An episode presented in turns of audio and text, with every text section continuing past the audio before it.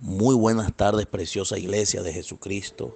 Un fuerte abrazo a cada uno de ustedes. Nos reunimos para adorar.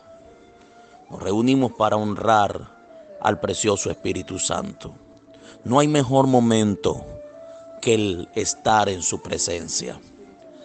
Allí donde está, a la cuenta de tres, vamos a dar la bienvenida al precioso consolador. Uno, dos, y 3. Bienvenido, precioso Espíritu Santo de Dios. Aleluya. Espíritu del Señor, no serviría ninguna reunión si tú no estuvieras. Estamos agradecidos porque tú estás, porque tu amor ha sido derramado en nuestros corazones, porque tu presencia ha sido hermosa, buena. Te amamos. Te amamos, te amamos, te amamos. Vamos iglesia, levante su mano allí donde está y bendiga el nombre del Santo. Exalte su nombre, su presencia. Glorifíquelo, honrelo. Te adoramos. Te adoramos. Precioso Jesús, te adoramos. Padre, no hay otro como tú. Todo lo que respira te alaba. Todo lo que respira te exalta. Precioso consolador. Incomparable Rey. Espíritu Santo. Entrégale al Rey en esta hora. Olor grato. Ofrenda. Sacrificio vivo que el corazón adore. Entrégale al rey olor grato, alabanza, fruto de labios que confiesen su nombre. Amadísimo rey, excelentísimo consolador, solo tú eres digno, solo tú eres santo. Bueno Dios, eres bueno Eres digno, eres justo. Te adoramos, mi rey. Te exaltamos. Vamos, prepare su corazón allí y adore. Bendiga su nombre. Exalte su presencia. Que tu boca, que tu boca le exalte. Que tu boca se conecte con tu espíritu y le entregue a él olor grato, ofrenda gratísima frutos de labios que confiesen su nombre. Aleluya.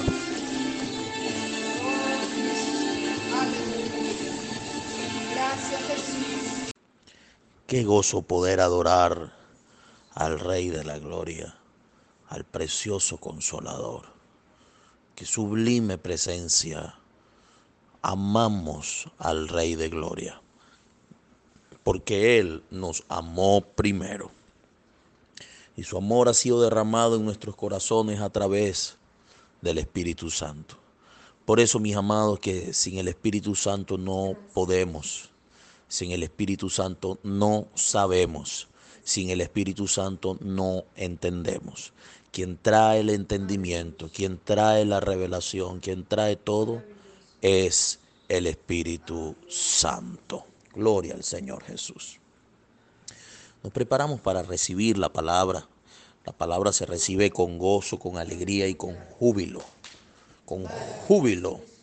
Porque el rey no ha dejado de hablar, no ha dejado de enseñar, no ha dejado de instruirnos. Ok. Dice su poderosísima palabra en el libro de Gálatas capítulo 4, verso 1. Quiero que nos vayamos a la escritura para aprender. Estaba orando el día lunes, le decía al Señor, Padre, ¿qué quieres que oremos? Porque el, el, éxito de la oración no es hablar lo que yo quiera, sino repetir lo que Dios dice. Repetir, meditar, creer en lo que Dios habla, deleitarme en lo que Dios habla. Y cuando le estaba preguntando, el Espíritu del Señor me dijo, el, heredero, aunque es dueño de todo, si es niño, no tiene diferencia con el esclavo. Inmediatamente me fui a la escritura, lo busqué, lo encontré Y eso es lo que quiero enseñar hoy. Que aunque somos señores de todo, aunque somos dueños de todo, por no tener madurez, entonces somos iguales que un esclavo. No hay diferencia al esclavo. Y antes de leer la escritura, quiero enseñar que cuando la persona entra en Cristo, en el Evangelio, no es para quedarse estancado, es para crecer, es para que vaya en aumento, de menos a más. Si tú entraste, naciste de nuevo, entraste al reino, naciste de nuevo, comenzaste a conocer al Rey de Gloria, tú no puedes quedarte en la misma condición, en la misma posición. Tú tienes que ir creciendo como mi Señor Jesús creció. Dice la Escritura que Él crecía en conocimiento, gracia, favor para con Dios y para con los hombres. Entonces, mi Señor crecía en estatura, en sabiduría, mi Señor Jesucristo cuando estaba niño. Entonces, si nosotros no alcanzamos madurez, no vamos a poder disfrutar de todas las cosas que Dios tiene para con nosotros. Vámonos a la escritura. Libro de Gálatas, capítulo 4, verso 1, dice, pero también digo, entre tanto que el heredero es niño, en nada difiere del esclavo. Se lo traduzco.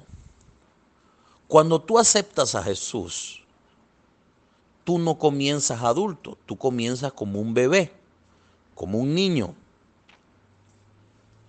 Y dice, entre tanto que el heredero, cuando tú naces de nuevo, cuando tú aceptas a Jesús, por la sangre de Jesús, por el sacrificio de Jesús, eres heredero de todo.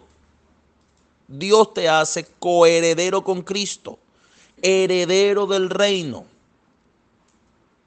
Entonces, cuando naces de nuevo, Dios te, te, traslada de las tinieblas, que es donde eras esclavo, a la luz, te traslada de las tinieblas al reino de su amado Hijo Jesucristo. Por la sangre, ya tú no eres un don nadie tú te conviertes en dueño, señor de todo. Es lo que dice la escritura.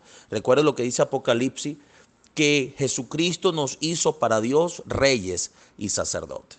Entonces tú no eres un don nadie. En el nuevo nacimiento Dios te posiciona como Señor de todo. Pero la única forma que tú tengas acceso a todo es cumpliendo un requisito llamado madurez. Si no hay madurez, si no hay crecimiento, Dios no te da acceso. Porque el requisito es madurez. Ok. Entonces dice, pero también digo, entre tanto que el heredero es niño, está hablando de los que nacen de nuevo, es niño, no tiene ninguna diferencia con el esclavo, aunque es Señor de todo. Verso 2, sino que está bajo tutores y curadores. Ok, la pregunta es, ¿tú eres bebé? ¿Tú eres niño? ¿Eres joven, adulto o anciano en la fe? ¿Cómo saber si somos niños espirituales? Número uno, al niño hay que estarlo mandando a bañarse. Hay que estarlo mandando a comer. Hay que estarlo mandando. Para todo se le manda. Los que son padres, usted, yo oigo, todavía no tengo hijos físicos, aunque tengo cientos de hijos espirituales. Pero cuando oigo a los padres hablar, mira, anda a comer, anda a bañarte, anda a vestirte, no te ensucies. Al niño hay que indicarle todo. No, no puede tomar decisiones correctas por sí mismo porque su cerebro no le permite sacar ningún tipo de conjetura, ningún tipo de análisis para ver qué es bueno, malo, qué trae ventaja o desventaja. Entonces el niño de todo se molesta, si no se le da la chupeta se pone a llorar, si no se le da lo que quiere se pone, pone una cara de cañón. Así es los niños espirituales. Hay que estarle diciendo, ¿leíste la Biblia? oraste, ayunaste. Es que yo no quiero ayunar. ¿Por qué no quieres ayunar? Es que yo no quiero leer la Biblia. Bueno, agarre y lea la Biblia. Es que me duermo. Entonces pellizquese. Entonces hay que estar con la gente, empujándolo. Cuando son niños, hay que estar empujándolo para que oren, empujándolo para que oiga los audios, empujándolo, porque por voluntad propia no lo hace. Entonces, aunque es heredero, aunque es dueño de toda esa persona, porque Jesús lo hizo hijo de Dios, y como hijo de Dios es dueño de todo, pero aunque es niño, no hay diferencia con el esclavo, porque lamentablemente Dios no puede darle más de allí, porque lo que le dé lo puede dañar.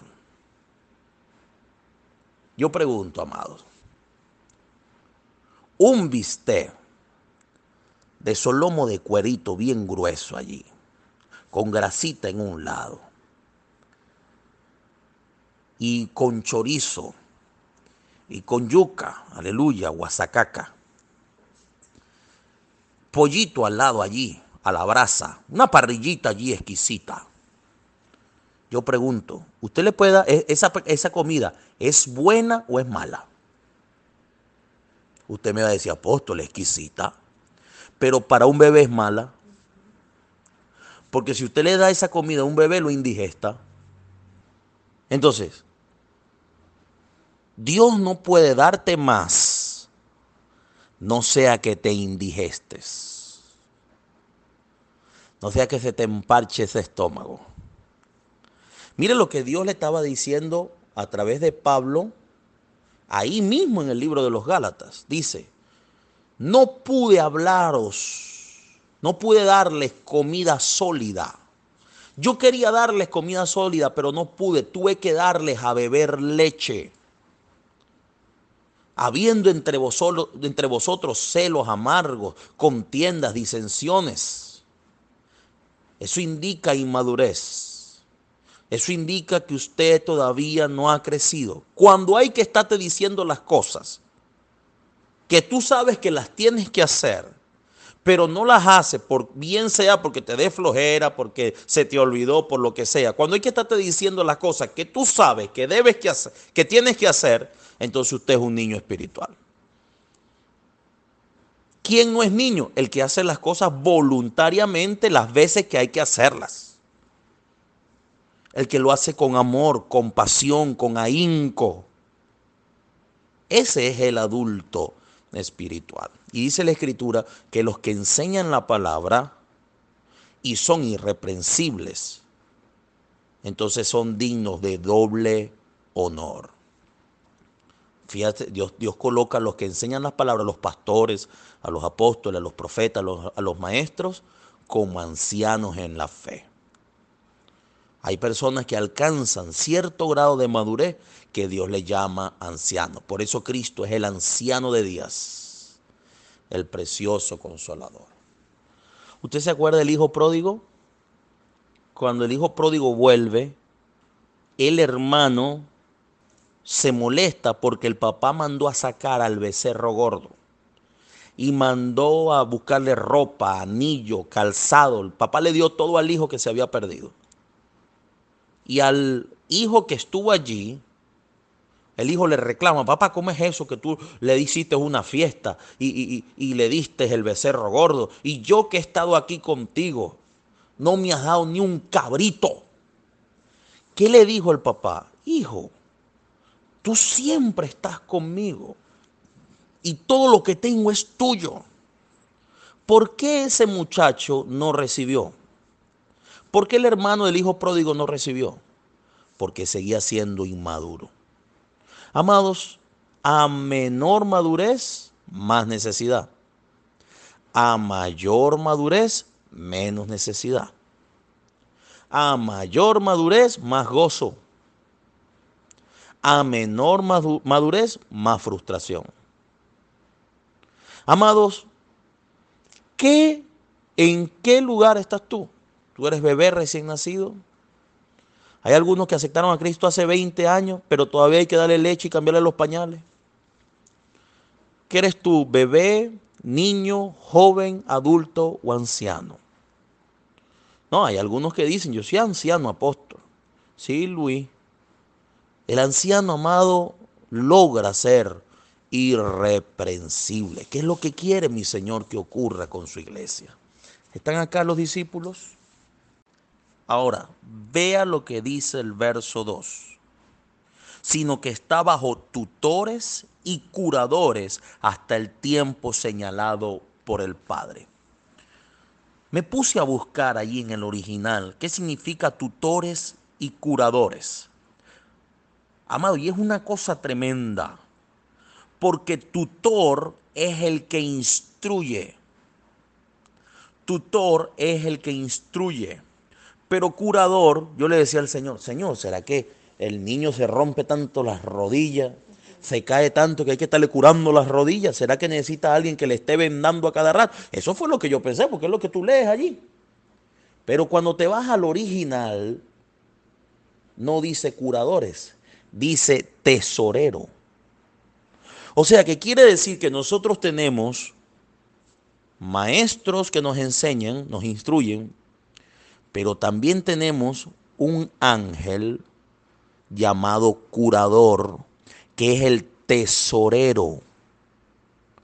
El tutor, que es el hombre de Dios, el discipulador, aquel que enseña, es el que mientras va enseñando, va viendo si el niño va creciendo o no va creciendo. Y cuando el tutor va dando aprobación, entonces el ángel tesorero comienza a desatar lo que necesitas cuando oras. Recuerde que somos dueños de todo, pero por ser inmaduros, como somos como el esclavo, no tenemos nada. Y no es que no tengamos, sino que no se nos puede dar porque nos haría daño. Entonces, ¿qué pasaría si llega el papá y le da el carro a un niño de 5 años para que maneje? Estados Unidos en estos días, eso lo ha visto varias veces, Estados Unidos arrestó a un niño de 5 años que salió de su casa a manejar y lo consiguieron no sé cuántos kilómetros después. Ni veía para adelante y el muchachito iba manejando. ¿Qué pasa si un papá se lo da? Se mata en la primera. Hay bendiciones que Dios no te va a dar, porque si te la da te mata espiritualmente. ¿Cuánta gente después que Dios le dio provisión se fue a la iglesia? ¿Cuánta gente después que Dios le dio el esposo se apagó? ¿Cuánta gente después que Dios le dio eh, cualquier otra cosa, dejó de buscar a Dios. Porque buscó a Dios por interés. Tú todavía eres un niño. Hay niños que buscan a papá para que le dé. Todo el día jugando, pero se acercan es para comer. Amados, Dios desea entregarnos todo. Porque ya Él nos posicionó como herederos de todo. El cielo es incontable todo lo que Dios preparó para nosotros. No hay límites, como decía la canción, sin límites, sin frontera. No hay nada, amado, que nos limite en el momento que maduremos, en el momento que crezcamos. Entonces, está el tutor. Por eso que cada quien tiene que tener un discipulador. Cada quien tiene que tener un pastor, un apóstol. Porque es que el, el, que no tiene a alguien sobre él, entonces no puede ser aprobado por el hombre o la mujer de Dios. Y si no es aprobado, entonces el ángel tesorero o el ángel guardián no puede soltar lo que Dios asignó para nuestra vida. Por eso hay muchos hijos de Dios pasando trabajo, pasando hambre, pasando roncha, porque no hay madurez, crecimiento. Se estancaron, dejaron de crecer. Y, ah, pero apóstol, el crecimiento lo da Dios. Sí, pero tú decides si te dejas que, Dios te estire o te quedas así chiquito enano. Porque para Dios hacerte crecer tiene que estirarte tiene que romperte para volver para, para poder estirarte, como la liga. Tiene que jalarte de una punta y, y jalarte de la otra. Porque para crecer tienes que llevar sol. Para crecer tienes que llevar frío. Para crecer tienes que pasar trabajo. Porque en el reino, crecer no, no se crece viendo televisión. Se crece buscando a Dios. Ahora, ya Dios vio tu temperamento, tu carácter, tu forma de ser. Y Dios hizo los cálculos químicos, físicos, matemáticos, aritméticos. Usó álgebra, pitácora, usó todo, amado. Y dice la escritura que tenemos tutores y curadores y tesoreros hasta el tiempo señalado por el Padre. O sea que ya Dios vio cuándo es que usted va a cambiar. ¿Cómo nosotros podemos accesar a lo que Dios tiene para nosotros? Cambiando rápido hoy. Creciendo rápido hoy. Apóstol, el crecimiento lo da Dios. Para Dios, Dios quiere que usted crezca ya. Dice la escritura. Ustedes dicen que faltaban cuatro meses para la siega. Alce sus ojos y mire, ya la cosecha está lista. O sea, Dios quiere que usted crezca ya. La cuestión es que a usted no le gusta que Dios lo estire, lo confronte. Porque para crecer te tiene que dejar confrontar. Para crecer te tiene que dejar instruir. Para crecer te tiene que dejar regañar. Para crecer te tiene que dejar corregir. Para crecer te tienes que dejar gobernar. Y no es el gobierno de dominio. Porque hay gente que domina y busca de hacerse dueño de la gente. No es ese crecimiento. No es eso lo que Dios está buscando. Cuando hablo de gobierno es dirigirte para que puedas hacer lo que a Dios le agrada. Pero hay gente que todavía sigue siendo niño, tiene rebelión en el corazón, sigue murmurando del que lo corrige. ¿Y qué se cree? ¿Y por qué me habla así? ¿Y por qué me regañó? ¿Y por qué me miró feo? ¿Y por qué me lo dijo en público? ¿Y por qué no me? ¿Y por qué no sé qué más? ¿Y por qué no sé qué cosa? Quita la cara de chinchurri y ponte las pilas. Deja de ser bebé y comienza a madurar. Llegó la hora de cumplir el propósito santo. Llegó la hora de crecer. Llegó la hora de fructificar. Llegó la hora de madurar. Tú quieres que Dios te dé todo, entonces dale lo que Él está pidiendo. Él te está pidiendo, deja de ser niño, deja de ser inmaduro. Llegó la hora de crecer. Hijo, tengo todo lo tuyo nuevecito en caja en el cielo porque no has crecido. Te lo quiero dar, pero no has madurado. Todo eso allí está arriba en el cielo cayéndole polvo de oro, porque en el cielo no hay polvo de tierra sino polvo de oro, cayéndole polvo de oro. Todos los días mando a los ángeles a limpiar, porque lamentablemente tú no has querido ponerte las pilas para yo poder decirle al tesorero, ve y mándaselo a mi hijo. ¿Están aquí, iglesia amada? Dice la escritura, Pablo sembró, dio la palabra, Apolo regó, siguió dando palabra. El crecimiento lo da Dios. Ajá, pero Pablo sembró. ¿Te dejaste sembrar la palabra? Apolo regó, ¿te dejaste regar? ¿Te dejaste instruir? ¿Te dejaste corregir? ¿Te dejaste regañar? ¿Te dejaste? ¿O eres tacita de vidrio? Que hay que estar cuidando porque si no te da algo. Hay que estarte cuidando porque si no ya te quieres ir de la iglesia. Hay que estarte cuidando porque entonces ya pones cara de cañón y entonces ya no vas más para los discipulados. Hay que tratarte con dulzura porque tú eres una cosita. Tú eres una pelotica de algodón que hay que tener cuidado porque si no se ensucia. No, amado, ponte las pilas. El Evangelio no es un mar de dulzura. El Evangelio es poder. El Evangelio es reino. Dice la Escritura, desde los días de Juan el Bautista hasta hoy, el reino de los cielos sufre violencia y los valientes lo arrebatan. Llegó la hora de que te levantes. Llegó la hora de que cambies. Llegó la hora de que tomes el evangelio en serio. Porque hay un poco de evangelicoide jugando con el reino, jugando con la salvación, jugando con el evangelio, jugando con la palabra, agarrando porciones de la palabra pero lo demás lo desechan. No es lo que te da la gana, es lo que Dios habló que hay que hacer. Si tomas uno y la otro no, eso es más y menos, llamado tibio. Si tú tomas una cosa y desechas la otra, eres tibio, tu porción es vómito. Llegó la hora de cambiar. Cierra tus ojos y levanta tus manos. Señor Jesús, mi Rey amado, y Señor Jesús, no podemos hacer lo que queremos. Necesitamos, Espíritu Santo, tu dirección, tu corrección. Necesitamos tu enseñanza. Necesitamos que nos instruyas. Necesitamos, Señor, ser corregidos por ti. Pero tú, Señor, has dispuesto hombres, mujeres, que sean preparados, que hayan pagado un precio para luego ir a enseñar a otros. Yo quiero hablarle hoy a la gente de propósito que Dios hizo que naciera de nuevo.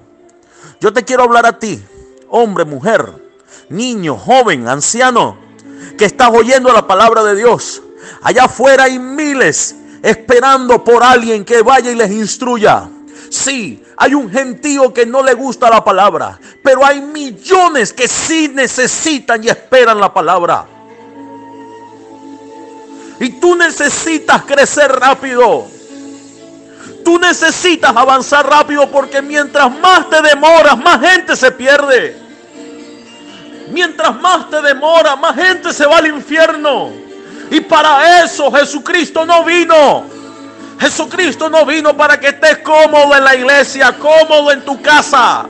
Jesucristo vino para prepararte, para empoderarte, para impartirte, para activarte, para que vayas y ganes a los millares de millares y los lleves a los pies del Señor Jesús. Y si está enfermo, lo sane. Y si está endemoniado, lo libere. Y si está atado, lo, le rompa las ataduras, los transformes.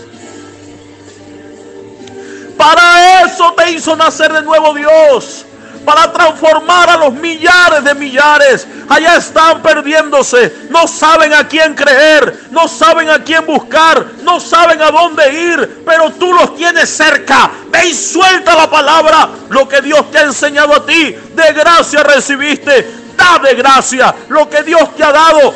Y compártelo con otro. Pero no te quedes callado. No sigas siendo niño. Llegó la hora de crecer. Llegó la hora de hacer la voluntad de Dios. Llegó la hora de cumplir el propósito para lo cual naciste. Naciste de nuevo y no moriste antes porque Dios tiene propósito contigo. Así que a partir de esta hora, dile al Espíritu del Señor, ponme adelante la gente que va a ser instruida por ti a través de mí. Ponme adelante la gente que voy a ser discípulo de Jesucristo. Llegó la hora de cumplir la gran comisión.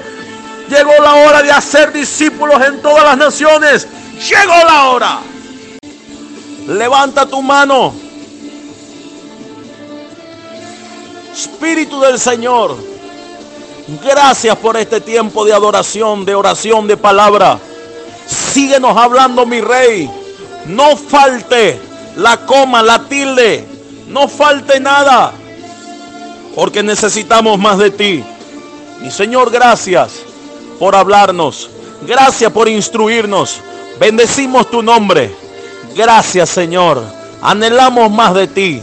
Sigue hablando a nuestra vida, a nuestro corazón. Solo tú eres digno de gloria. En el nombre de Jesús. Amados, un fuerte abrazo. Les amamos en gran manera. Nos vamos de este lugar, más no de su presencia.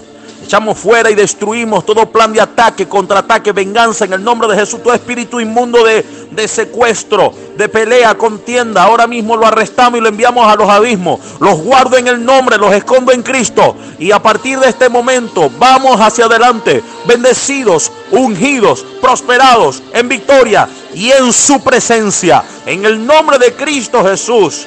Gracias Señor. Padre, y sembramos para cumplir con toda justicia. En el nombre de Jesús. Gracias Señor. Amén.